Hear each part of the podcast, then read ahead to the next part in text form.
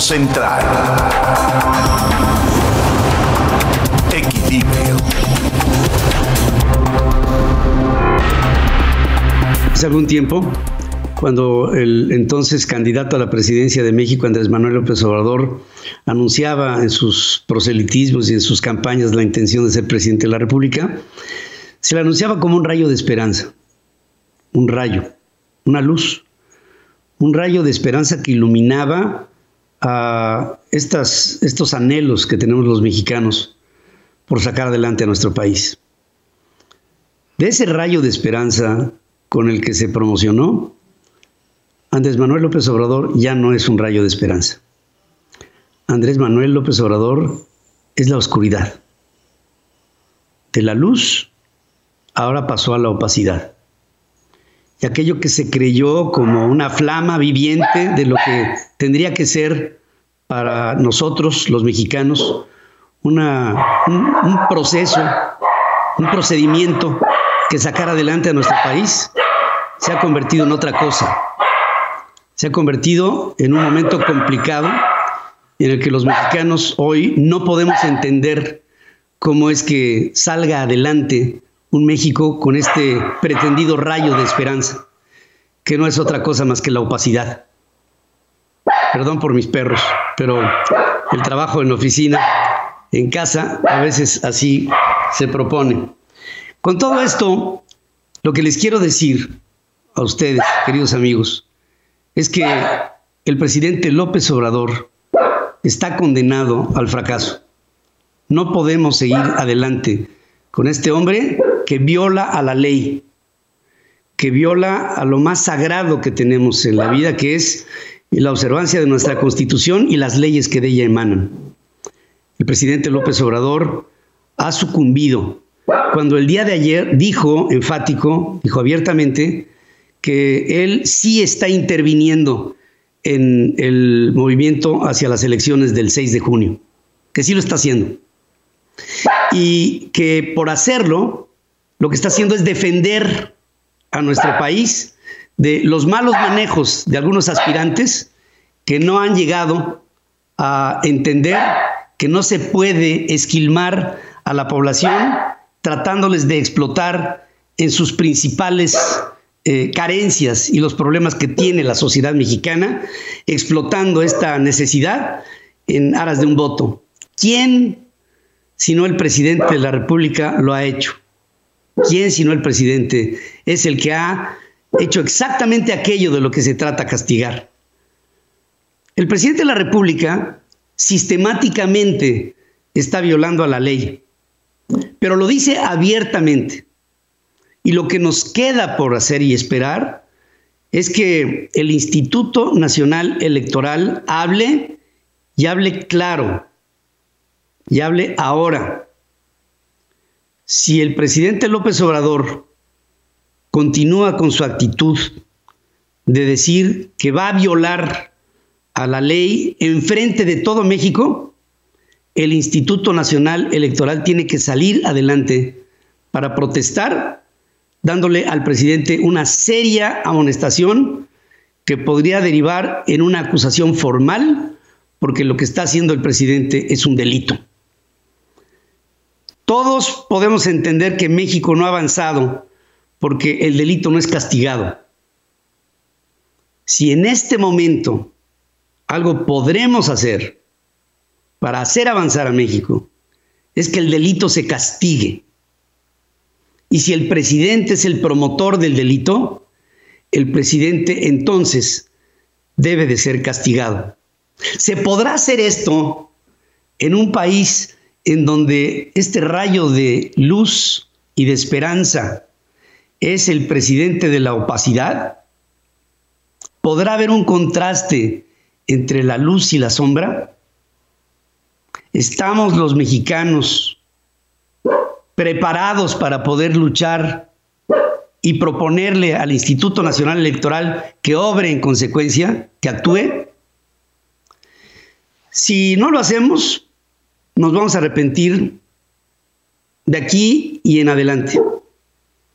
Porque si en el pasado la delincuencia era por debajo, digamos a niveles claros, por debajo de un poder institucional, hoy va en el poder institucional el que se viola la ley. El presidente es el ejemplo. Y no podemos con ese ejemplo. No le podemos decir a nuestros hijos que tenemos un presidente que es un delincuente. No podemos entender esto para México. Los hemos tenido, por supuesto que hemos tenido presidentes delincuentes, pero por lo menos matizando las apariencias. Pero este hombre incide y reincide y reincide en lo mismo y hace que todos los días se proponga una agenda de ilegalidad. Cotidianamente se propone la ilegalidad. ¿Qué pasó con la línea 12 del metro? ¿Se habla de ello hoy? Todo es si Nuevo León, si las tarjetas, si el candidato al gobierno del estado de Nuevo León, del PRI y del PRD, se fue a Washington, si huyó, si Samuel García, si lavado de dinero. Todo eso es parte de un proceso electoral que tiene instancias para resolver. Pero el presidente no se puede meter. Y se mete. Y hay mucha gente que le aplaude. Si intervenir en las elecciones fuera una forma legal para el presidente, yo no tendría palabras con qué hablar con ustedes. Pero no es así. El presidente está propiciando un fraude. Pero no solamente está propiciando un fraude, sino está propiciando una cosa que es peor. Está intentando que la sociedad mexicana, que tú y yo, nos acostumbremos a ese fraude cometido por el presidente. Que sea regular el que el presidente viole. Si llegamos a eso, hoy les puedo decir que ya no es este un régimen presidencial. El rayo de esperanza, esta luz que supuestamente proclamaba que había un hombre que llegaría a salvar al país, se ha convertido en un dictador, al presidente de la opacidad, al presidente de la oscuridad, un presidente oscuro que está empezando su decadencia. ¿Estamos unidos mexicanos? Me pregunto. Si la respuesta es que sí, no dejes que el presidente siga violando la ley. Vamos a dejar de hacerle caso al presidente y empezar a escuchar a nuestras instituciones, a que hablen. El presidente ya no tiene nada que decirnos. Para mí, la relación con él como gobernado terminó. Yo no puedo, no puedo respetar a un hombre oscuro, como estoy seguro tú tampoco. Estamos unidos mexicanos. En centralfmonline.com está una forma en la que tú puedes entrar a Estados Unidos mexicanos y tratar de proponer desde ahí un cambio urgente que necesita México. Si es que nuestra pretensión, nuestro propósito es salvarlo. Gracias y perdón por los perros, pero también quisieron ladrar su inconformidad. Bueno, así lo interpreto. para que tengas el dato. En Central FM, Equilibrio. Bueno, y para que tengas el dato, le quiero decir que Kyle Rosen, que es eh, del Instituto Nacional de Alergias y Enfermedades Infecciosas de los Estados Unidos, está desarrollando un medicamento antiviral experimental al que le llamaron MK4482 con potencial para prevenir y para tratar el COVID. Haciendo uso de este MK4482, disminuyeron significativamente los niveles del coronavirus, administrando el medicamento por la vía oral, entrando ya en una fase de ensayos clínicos para seres humanos, que sería obviamente el siguiente paso. Destacan que este nuevo fármaco tiene ventajas sobre el remdesivir, que tiene ya una autorización de emergencia por parte de la Food and Drug Administration y que se debe de suministrar por la vía intravenosa. Dicen que este tratamiento resulta eficaz cuando se suministra hasta 12 horas antes o después de haber infectado a hámsters con el propio virus, mitigando exposiciones de alto riesgo por el mismo. Con ello, podemos empezar a ver que hay unas ramificaciones que aparte de la vacuna, están dando muestra de su efectividad en el tratamiento del COVID. En, eh, en, nuestro, en nuestro país ya teníamos una solución con el GASDEN, que son estas gotas que han dado buen resultado, por lo menos a nosotros nos lo dieron, y que es una aportación mexicana de nanotecnología. Yo creo que si entre todos seguimos aportando hacia estas investigaciones, pronto este tipo de enfermedades serán cosa del pasado. Espero que así sea, para que tengas el dato. Para que tengas el dato, los videojuegos vivirán una nueva etapa con una tecnología que se impulsa de imágenes holográficas realistas que se movilizan a través del aire, lo que haría que ya no se necesitara una pantalla o un visor de realidad aumentada. Esta nueva alternativa se basaría en el propio entorno físico real del jugador, siendo el entorno real del juego algo para lo que, por ejemplo, se han recreado los sables láser de la saga de ciencia ficción de Star Wars.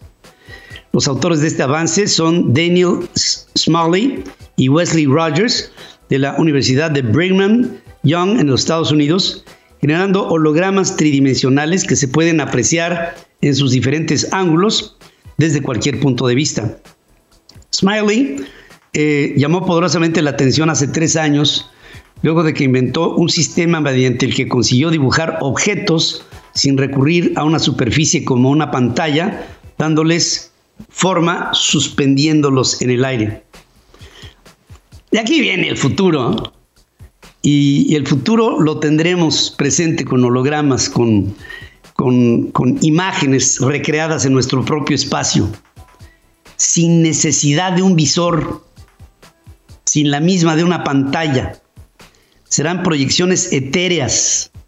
Díganme ustedes si no estamos avanzando en el siglo XXI a pasos agigantados para que tengas el dato. Para que tengas el dato, Caprice Phillips, astrónoma de la Universidad de Ohio, realizó un estudio cuyas conclusiones sobre avances en tecnologías para observación del universo surgieron la idea que, eh, por supuesto, es hoy vigente. El hecho de que haya vida extraterrestre surge como una como un apasionante anhelo de la humanidad. Siempre se ha deshojado la margarita de si hay o no vida extraterrestre. De acuerdo con el avance logrado para detectar la posible vida, podría conseguirlo en alrededor de cinco años y está apoyando o tratando de apoyar su trabajo en la proyección de lo que será un siguiente telescopio espacial, el James Webb. Con las nuevas herramientas de que dispondrán, se captarían diferentes condiciones de una serie de exoplanetas, elaborando una lista de sitios en los que el telescopio espacial debería de buscar señales de vida. El tipo de planetas a los que Phillips ha dedicado mayor atención son los de gas enanos, que resultan más masivos que la Tierra y menos que Neptuno, a los que define como supertierras o mini Neptunos, sobre los que falta definir las condiciones químicas de sus atmósferas para ver si una vez analizado todo esto, hay las condiciones para encontrar una manera de vida. No, quiero decir con esto que haya...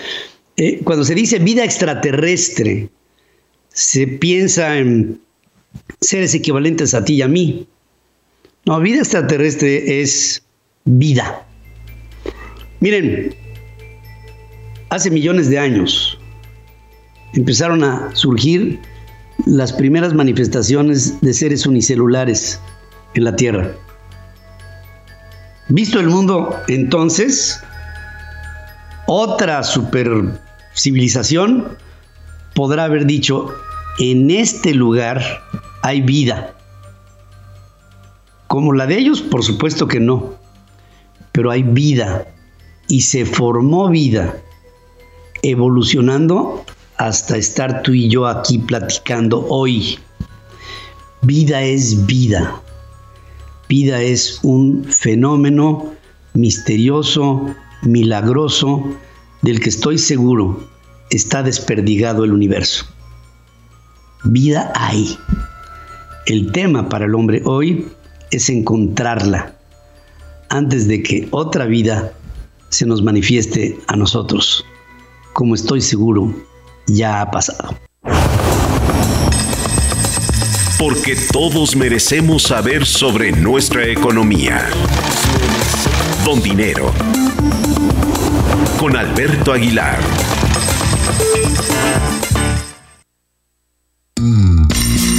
¿Se acuerdan ustedes cuando, cuando se decía a principios de esta administración que no habría gasolinazos? Les voy a dar un dato para que lo tengan ustedes presente. Abril-abril 2020-2021, la gasolina magna ha subido un 35% y la gasolina premium ha subido un 34.5%. Estos datos se dan el día de hoy en un reporte sobre inflación del INEGI. Con esto, imagínense ustedes los costos en todo, indirectamente tasados en el aumento al precio de la gasolina. Por decir un dato importante que hoy tenemos que tomar en cuenta. Eh, entiendo las variaciones y las fluctuaciones del mercado petrolero, pero también las ineficacias de un gobierno que está haciendo exactamente una política contraria y que hoy nos tiene con estos aumentos que son tremendos para la economía en su conjunto. Y vamos a pasar directamente con Alberto Aguilar para que nos lleve por el mundo de la información empresarial. Y como siempre, querido amigo. Hola Pedro, qué gusto saludarte como siempre, pues un placer. Pedro, pues hoy quisiera platicarles acerca de, una compañía que eh, pues está cumpliendo 125 años en México. Imagínense, 125 años en nuestro país. Y esta compañía, pues es una compañía que todos conocemos, se llama General Electric. Esta compañía llegó a México cuatro años después de que eh, Tomás Alba Edison la fundara. Y bueno, pues ha estado en muchas etapas aquí en nuestro país. En 1903, por ejemplo, instaló un primer generador en, en Ecaxa. En 1920 tuvo que ver con la electrificación de los ferrocarriles. En 1940 trajo eh, pues una máquina, la primera máquina de rayos X en nuestro país. Y luego, bueno, pues en 1972 aportó reactores a Laguna Verde. Y así me puedo seguir hasta los 80, los 90 con distintas cosas en donde ha participado distintos expedientes. Y bueno, pues esta compañía, como les digo, está celebrando 125 años. El año pasado, se puede decir, los, los, ricos también lloran. Pues sí, como muchas otras compañías, como nosotras, muchas multinacionales, General Electric también tuvo 2020, un 2020 complicado por la pandemia, pero gradualmente esta multinacional que preside un señor que se llama Larry Culp, eh, avanza para eh, recuperar su paso en los 125 países donde, donde opera. Y bueno, eh, obviamente no ha sido fácil, eh, digamos, el, retomar el paso, sobre todo porque, pues ya sabemos, estamos en una etapa complicada en nuestro país. Aquí, además del tema de la pandemia, eh, pues está el tema de los muchos cambios generados por el gobierno del presidente Andrés Manuel López Obrador. Y bueno, platicando con Vladimiro de la Mora, que es su director, es su director general, bueno, pues él reconoce que muchos de estos cambios, pues sí, han generado incertidumbre en el sector privado, pero más allá de eso, él está convencido de que General Electric pues tiene que aprovechar o va a poder aprovechar muchas oportunidades. Este hombre, Vladimiro de la Mora, tiene pues cinco años ya al frente del negocio aquí en nuestro país, tiene 15 años en General Electric, es un ejecutivo que conoce perfectamente a la compañía. Y bueno, por ejemplo, dice, bueno, por ejemplo, nosotros hemos sido clientes de, la Comisión Federal de Electricidad de hace mucho tiempo y ve, por ejemplo, oportunidades en salud, que es uno de los sectores en donde está. ¿Por qué? Bueno, ellos ofrecen mucho producto de, imagen para, el sector salud. Y bueno, hay un gran crecimiento en la infraestructura hospitalaria, sobre todo eh, hospitales eh, enfocados a la clase media que antes no veíamos, hospitales que buscan dar un servicio de calidad a la clase media y bueno, que están creciendo. Eh, ciertamente otro de los sectores en donde está General Electric es aviación. bueno, difícil, poco a poco va de regreso. Esta compañía eh, factura 79 mil millones de dólares, ha tenido que reenfocarse en más de una ocasión y ahora eh, pues está además de electricidad, de salud y aviación, está en el negocio renovables, que es otro negocio que en México pues no le ha ido muy bien. Los ajustes recientes al marco legal han sacudido a este negocio. Aquí General Electric tiene cinco mil empleados, cinco factorías, tiene un centro de ingeniería en Querétaro, un centro de ingeniería que además aporta, eh, digamos, patentes para, para, el mundo, ha aportado 50 patentes, tiene un doble ciento de, de, patentes que, bueno, de opciones que podrían convertirse en patentes. Y bueno, la verdad es que hoy lo que está trabajando General Electric es sacar eh, ventaja del rebote de la economía eh, digamos, se espera que este 2021 sea un mejor eh, ejercicio. Eh, va a crecer General Electric, pero aún así se estima que sus números no, no lograrán todavía superar el tamaño del negocio del 2019, que va a ser el estatus en general de la economía de muchos sectores.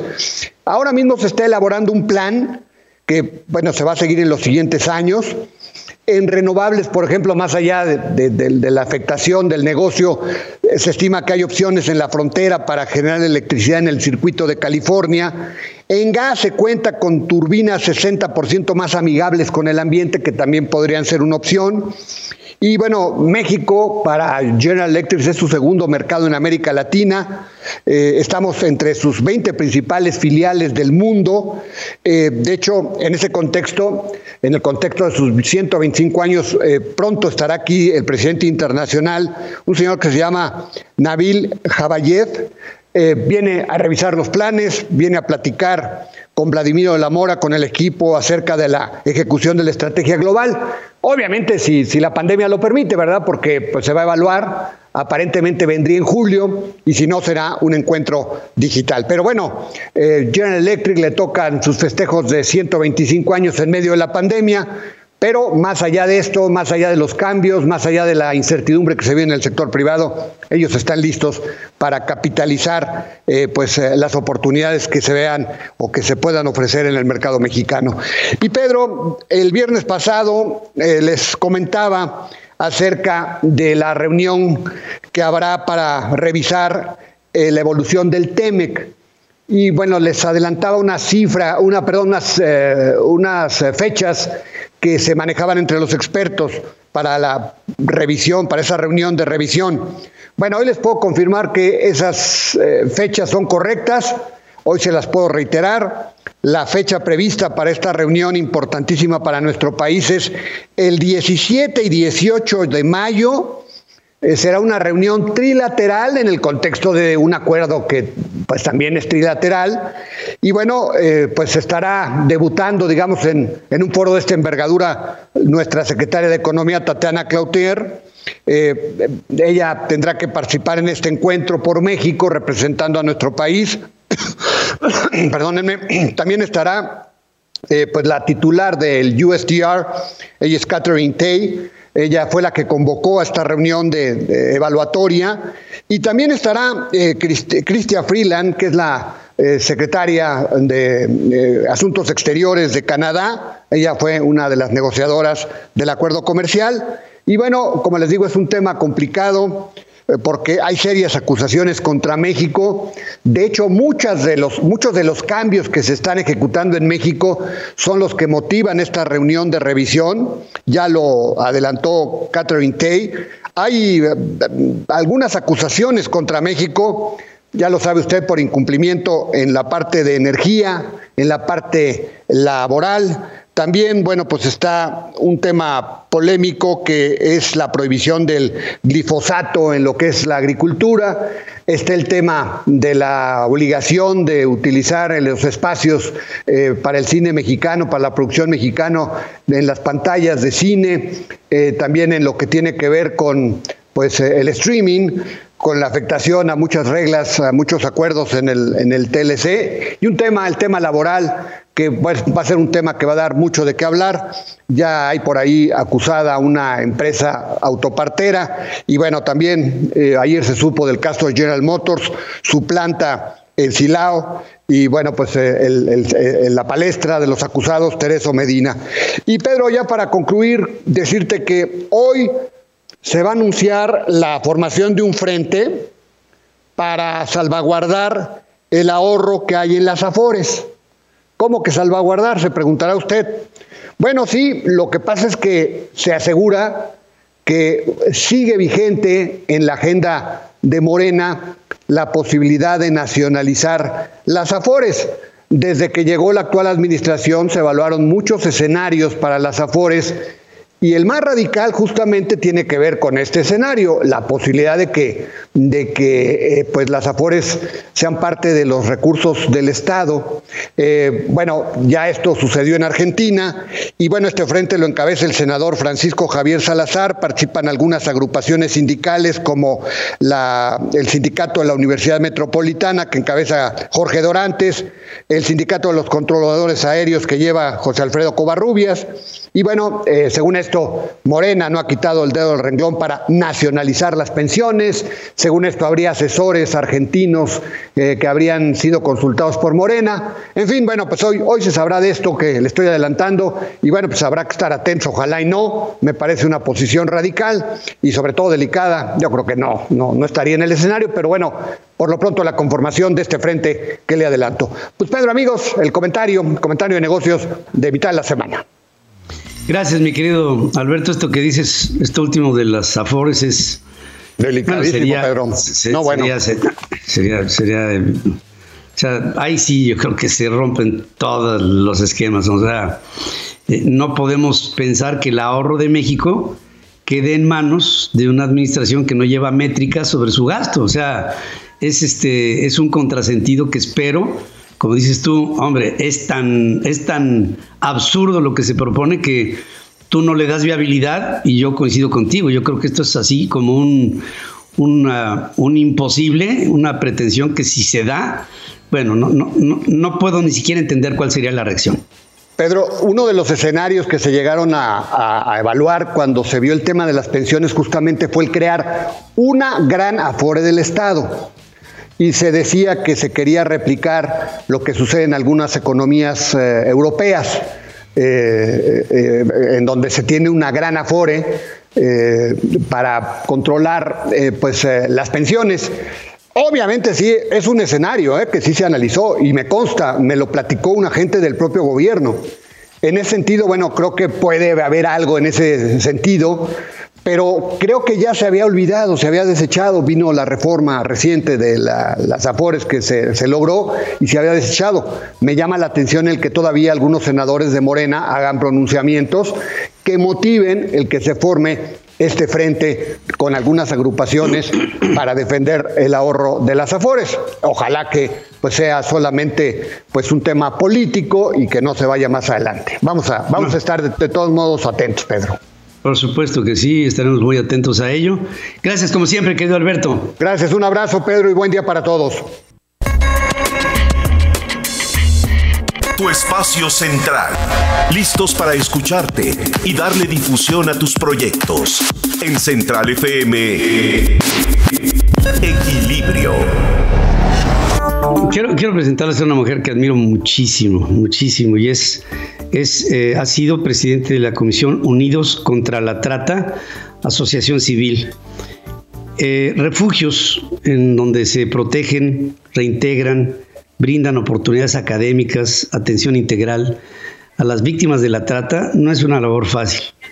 Y se necesita una gran mujer como Rosy Orozco para estar al frente de una organización que a base de un gran esfuerzo y sobre todo una enorme voluntad, así, a prueba de todo, ha estado por encima de cualquier vicisitud, circunstancia, y hoy se presenta ante ustedes con el orgullo que me da el poder hablar contigo, querida Rosy. ¿Cómo estás? Buenos días. Buenos días, Pedro. Eh, la admiración es mutua a ti y a toda tu familia que han sido siempre grandes aliados. No lo podríamos lograr sin gente como ustedes. Cuéntame, Rosy, ¿qué estamos haciendo ahora? ¿Qué estás haciendo con esta, esta asociación? Pues estamos buscando que se abran 32 refugios en el país, Pedro. Solo el 1% escapa, solo el 1% de las víctimas son rescatadas, o sea que 2% sobreviven. Imagínate, por ejemplo, estaba hablando ahorita con una chica de Honduras que tuvo que pasar por lo que pasan todas las personas que huyen, en este caso mataron a su esposo, cruza México y le comentaba, imagínate que tuvieran atrapado estas bandas de trata y solo un 1% escapa. Solo un 1% que luego, si escapa en un estado donde no hay refugio, que es la mayoría, te vuelven a atrapar las mafias.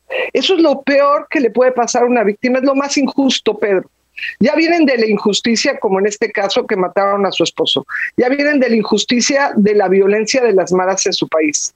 Ya vienen de la injusticia de la pobreza algunas personas. Y luego terminar en la injusticia de ser esclava, logras escapar y no tienes a dónde ir, es el colmo. Tenemos que lograr 32 refugios en el país. ¿Y cómo le vamos a hacer, Rosy? ¿Por dónde? Como dijiste, con mucha fuerza férrea y con cualquier gobierno, mira, en todos los gobiernos hay aliados y hay cómplices, en todos los partidos. Entonces hay que ir a tocar la puerta, como lo está haciendo ahorita Carla de la Cuesta, firmando compromisos con todos de todos los partidos, encontrando a quienes sí van a luchar para que les demos una hoja en blanco. Si esa hoja en blanco es lo que les damos a las víctimas para que escriban una nueva historia, para que puedan, como tú me acompañaste en esta campaña, para que puedan tener una nueva vida, una vida nueva con sueños, con logros. Tendremos chicas que han terminado su carrera, su maestría, que tienen su Uber, y pues estamos muy orgullosos de esas chicas. Ahora, este, este, esta publicación de la, de la hoja en blanco, que ha sido un propósito de vida para ti, eh, se, se, se, pone, bueno, quiero, quiero dar algunos de los, de los lugares en donde, en donde se puede obtener este libro, que es en el caso de Amazon.